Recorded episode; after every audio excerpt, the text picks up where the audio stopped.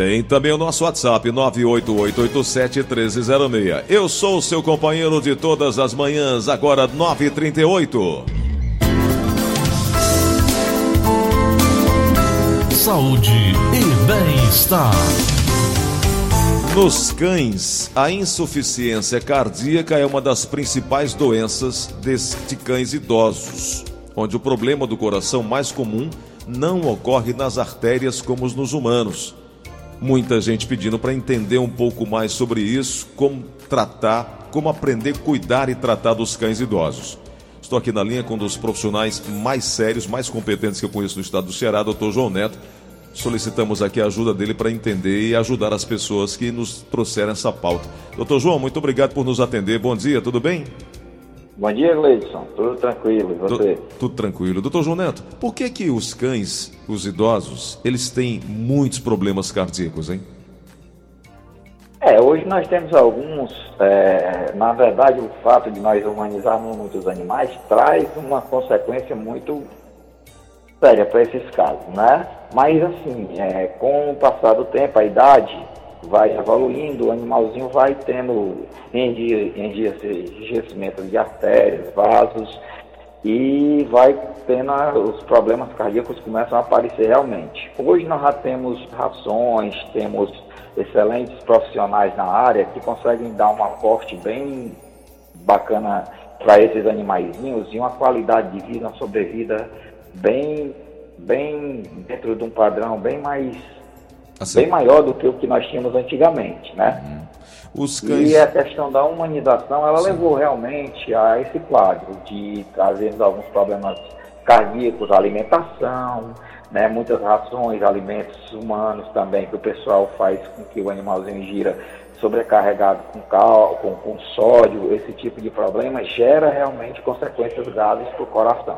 Quando você fala de humanização, por exemplo, é coloca dentro de casa, cão de pequeno porte, não saindo para se exercitar, não deixando para brincar com, com os outros. E isso, é, deixa, aí não, aí vai aí coloca na cama, coloca no sofá, dorme com o animal. E essa humanização, que é o excesso de carinho, pode-se dizer assim, acaba prejudicando o trabalho, por exemplo, ali do, dos músculos do coração?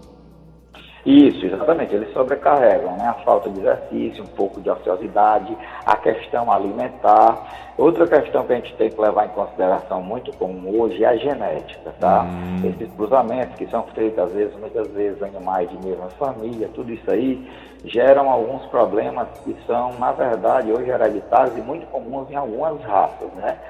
Principalmente em algumas raças de felinos, os gatos também, eles têm muitos quadros de cardiomiopatia dilatada por conta disso, né? Então existem genes em algumas raças que já trazem algumas susceptibilidade aos problemas cardíacos.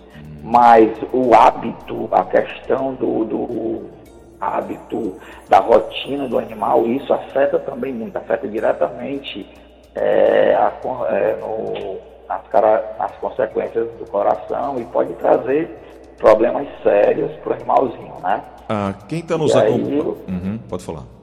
Opa, pode dizer.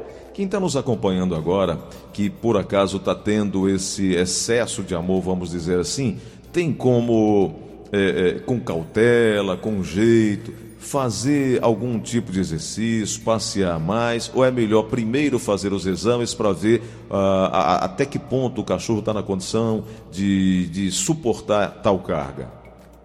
É, o ideal seria realmente encaminhar ao veterinário para ver se há necessidade da solicitação de alguns exames, tá? Hoje é como eu te disse, hoje a gente já tem um leque muito grande de exames, laboratórios trabalhando de forma muito boa, muito competente aí, e assim, profissionais de alto gabarito na área, né? Então é encaminhar para o veterinário, ver se são animais que estão obesos, acima do peso, animal que está muito abaixo do peso, fazer uma dieta equilibrada, uma dieta saudável e esperar o aval do profissional para ver se realmente pode exercitar, porque também não pode exagerar na carga de exercício do animalzinho sem saber a capacidade física dele, né? Uhum. Então é essencial que leve o animal a um profissional antes de submetê-lo a qualquer estresse físico para que realmente ele dê o aval e autorize. Agora, uma caminhada, um parteirozinho sem forçar muito, respeitando o limite do animal, isso no dia a dia é muito importante, né? Uhum. Então, você sai, vai, bota o coleirinho, uma guia no animal, dá uma volta, sentiu que o animalzinho cansou, quer sentar, leva a aguinha, bota água, deixa ele sentar. Então, tudo isso é muito importante. Uhum. Mas o ideal é que realmente passe por uma avaliação clínica, na verdade. Doutor João Neto, outro problema apresentado aqui pela Bernadette, que ela mora no Cocó, ela está querendo saber como tratar os quais são os sintomas, como é que ela pode perceber que o cãozinho dela está com catarata e qual o tratamento, como cuidar, né? É, a catarata geralmente ela vai fazer com que ocorra uma opacidade na córnea, né? O animalzinho vai ficar com aquela aquela córnea bem, bem clara, tá? Então, assim, a pupila vai ficar dilatada, vai ficar de outra cor e ele vai conseguir notar realmente é, a catarata. Só que tem um problema, a catarata a gente indica que leva para um oftalmo, o ponto aí que ela tem várias etiologias, né? Então podem ter vários fatores que desencadeiam, às vezes questão de glaucoma, pressão no globo ocular aumentada, e o tratamento realmente vai depender de cada caso. Isso aí é um problema mais complexo que tem que ser encaminhado ao oftalmo para que realmente consiga avaliar se há acuidade visual, se o animal consegue ainda é, ter visão e tudo direitinho para que ocorra o procedimento, para que ele exerça o procedimento, se é cirúrgico, se não é, se é um tratamento tópico utilizando algum produto para que corrigir esse problema. Doutor João, um outro grande problema também em cães idosos é em relação à dentição, né? É, não é hábito de, de, de, todo tutor ou de boa parte dos tutores cuidarem na escovação. E há um período onde os tártaros vão chegando e vão trazendo problemas e não há o cuidado em levá-lo a um especialista. O que fazer e que idade deve ser providenciado o cuidado com os dentes? É, o principal, isso é um problema muito sério e é um problema que eu lhe diria que acontece ao longo da vida de todos os cães, tá? Não tem como fugir dessa realidade, né? Uhum. A questão do tártaro é uma questão aí que envolve uma série de fatores e que realmente traz muitas consequências e graves para o animal. Porque a gente tem que ter a consciência de que ali nós temos uma placa bacteriana é, em contato com a corrente sanguínea direto, né? 24 horas no organismo do animal e vai circular por todo o corpo. Então, é, a profilaxia é feita através de boas alimentações, realmente fazer a higiene bucal do animal, se isso todo dia fosse possível, melhor ainda, né? Porque devido ao pH da saliva, ele não desenvolve tão fácil a, a cárie, mas é a própria anatomia dos dentes. Mas o tártaro é muito comum e uma hora vai chegar. E essa profilaxia tem que ser feita, limpeza, utilizar. Tem muitos produtos hoje que você faz enxágue bucal, você utiliza como é, que fazem a degradação dessa placa bacteriana, né? E uma alimentação saudável indicada com mínimo de petisco, mínimo de bolo, pão, essas coisas que a gente, mínimos que a gente gosta de dar para os animais, o quanto menos der, melhor. E esse aí é um problema que a gente se depara na clínica todos os dias, tá? Na clínica veterinária. Realmente é um problema que tem que ser controlado e tem que tomar as medidas para evitar que aconteça. Aí, embora a gente saiba que isso é praticamente impossível. Doutor João, uma outra, outra pergunta aqui agora do Marcos, que mora na Parangaba, ele nos conta, ele nos pergunta sobre artrite. A gente sabe que artrite é uma doença óssea muito comum nos cães de idade avançada.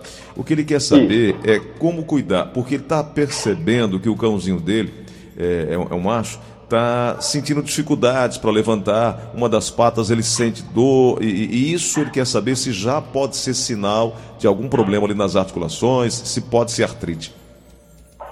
Sim, sim, pode sim, pode ter artrite, né? E assim, existem raças que são predispostas com mais facilidade, tá? Existem as raças que desencadeiam, que são portadores do gene para displasia, né, como os pastores, os rottweilers, os goldens, são animais que têm muita é, suscetibilidade para ter um problema articular que a gente chama de displasia coxofemoral, que é exatamente é, uma incongruência na articulação que gera o que a gente chama de doença articular degenerativa, né, o que leva aos casos das artrites. Com a idade também, é, as artrites começam a se formar devido ao desgaste da cápsula, peso do animal, exercícios físicos, Hoje a gente tem produtos para controlar, na verdade, o quadro. Alguns casos podem chegar a ser cirúrgicos e, algum, e muitas rações no mercado já são suplementadas, com condoitina, outros tipos de suplementos para cápsula articular. Mas um dos fatores mais importantes é a predisposição racial, tá? Para esses quadros das artrites. Doutor João, o que é que eu preciso observar na hora de fazer a escolha eh, por uma raça? Por exemplo, eu moro em apartamento, é um tipo de raça, eu moro em casa, é outro tipo de raça, ou eu posso ir pelo sentimento, não, porque eu gosto dessa raça, porque eu acho bonita aquela. O que é que eu preciso levar em conta? Se eu passo o tempo em casa, se eu tenho alguém cuide dele ou dela. É, o que é que eu preciso levar em conta? Porque muita gente vai muito pela emoção, muito pelo sentimento na hora de fazer a escolha. O que é que eu preciso saber? Porte, é, é, raça, o que é que eu preciso saber? Isso, a primeira coisa que você tem que saber, você tem que ver é o seguinte, são as condições que você tem para criar o animal, tá? Espaço físico, quantidade de pessoas dentro de casa, problemas de alergias, né? E tempo de disponibilidade de passeio com o animal, porque cada raça ela tem uma peculiaridade, né? E essas peculiaridades têm que ser respeitadas. Hoje, grande parte dos problemas dos animais e dos pets hoje está envolvido com a questão da ansiedade, tá? Problema de pele, cardíaco, obesidade, formação, é, cistites, as infecções urinárias estão muito envolvidas com a questão da ansiedade. E a ansiedade envolve diretamente essa questão modal, né? É a questão do passeio, a questão do espaço físico que o animal tem. Então, antes de adquirir uma raça, primeiro você tem que saber para que, que você quer. Eu quero um cão de companhia, eu quero um cão de guarda, eu quero um cão de esporte. Então, isso aí é fundamental. E dentro dessa primeira escolha, você vai escolher o animal que se adequa ao seu espaço físico e às suas necessidades de, de disponibilidade diária, né? Tem animal que requer mais cuidado, animal que requer um, uma companhia o tempo todo, tem animal que tem que ter um cuidado mais mais mais próximo, é, bem mais próximo. Hum. Então, é, esses fatores são muito importantes na hora de escolher, porque eu sempre digo o seguinte: um animalzinho, quando você opta por criar um animal, é uma escolha que você faz e tem que ter a certeza que vai ser um processo duradouro, né? Então, assim, é uma responsabilidade muito grande. Você, a partir do momento que você está criando, está adquirindo um animal, você está assumindo ali uma responsabilidade com a vida, com o ser, né? Então, e outra coisa, muitas vezes a gente tem pra gente, hoje, 90% das pessoas que criam tem como membro da própria família.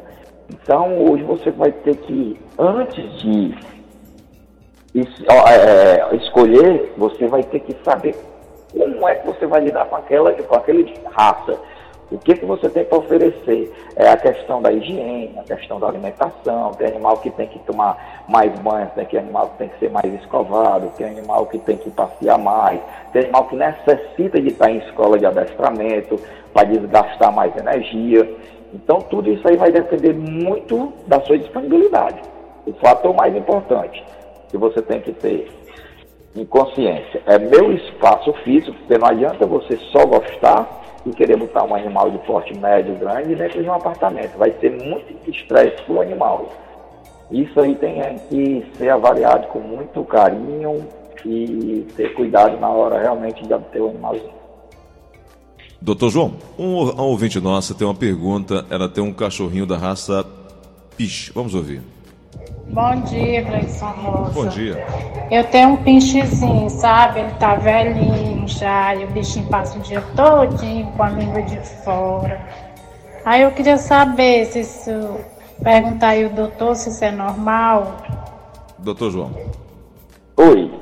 Essa, essa, esse aspecto do pinchezinho dela, que é idoso, passar muito tempo com a língua para fora, como, como se estivesse ofegante, isso pode ser normal, considerado normal, ou, ou é um sinal que alguma coisa não está bem?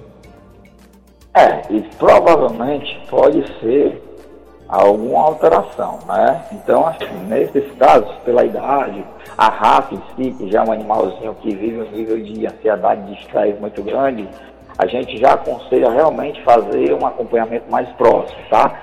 A partir de 6, 7 anos, o que, que a gente aconselha? Fazer pelo menos um check-up por ano para ficar mais tranquilo, tá? O que é, que é o check-up? check-up seria fazer um exame de sangue com os marcadores hepáticos e renais e um acompanhamento realmente com o cardiologista, tá? Para que a gente possa ver como é que está esse coraçãozinho, ver se o animal tem alguma insuficiência. Então, no caso dela, eu orientaria que realmente fizesse um check-upzinho, um raio-x ou um ecocardiograma para a gente realmente ver como é que está o pulmãozinho, porque muitas vezes isso aí já pode ser o início de uma doença cardíaca, né? Uhum. O animal já começa a ter dificuldade respiratória e isso aí evolui muito rápido. Uhum. Tem mais uma pergunta para a gente encerrar, sei que você está com o tempo apertado. Vamos aqui no WhatsApp da Verdinha. Bom dia, meu nome é Maria e sou aqui do Vicente Pison. Eu gostaria de saber aí, doutor, eu tenho um cão, ele é um vira-lata de médio porte, ele já tem oito anos.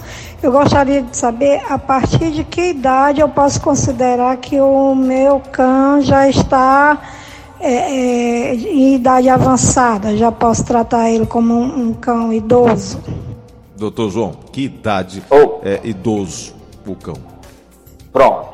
Então, assim, a questão da idade é uma questão que está diretamente relacionada com o metabolismo do animal, tá? Raças de maiores, de maior porte, gigantes, elas têm geralmente um envelhecimento mais precoce, tá? Porque o metabolismo é bem mais lento. O animal mais, o animal de menor porte, geralmente eles têm envelhecimento mais tardio. Então, mas em média, 8 anos, 9 anos, a gente já considera um animal de meia idade para um animal de médio porte, que eu creio que seja o dela, tá? E aí sim, a gente já aconselha rações especiais, nós já temos rações de 8 anos para cima, tá? Já são rações que já vêm é, é, balanceadas, com menos sódio, menos teor de gordura, para o animal pegar menos peso, né? E a partir de 8 anos a gente já considera realmente necessário. Eu, na verdade, eu prefiro pegar por licença, eu considero que a partir dos 7 anos já começa a fazer o check-up no animalzinho. Então, 8 anos eu já considero um animal de meia idade sim, tá? Dependendo do porte, já é um animal de meia idade. É isso. Doutor João Neto, quero lhe agradecer pela oportunidade de conversar conosco. E tem algum telefone, algum e-mail, forma de contato que as pessoas possam fazer com você, quem tem necessidade de marcar uma consulta, levar o animal para você dar uma olhada? Tem algum contato? Tem, tem.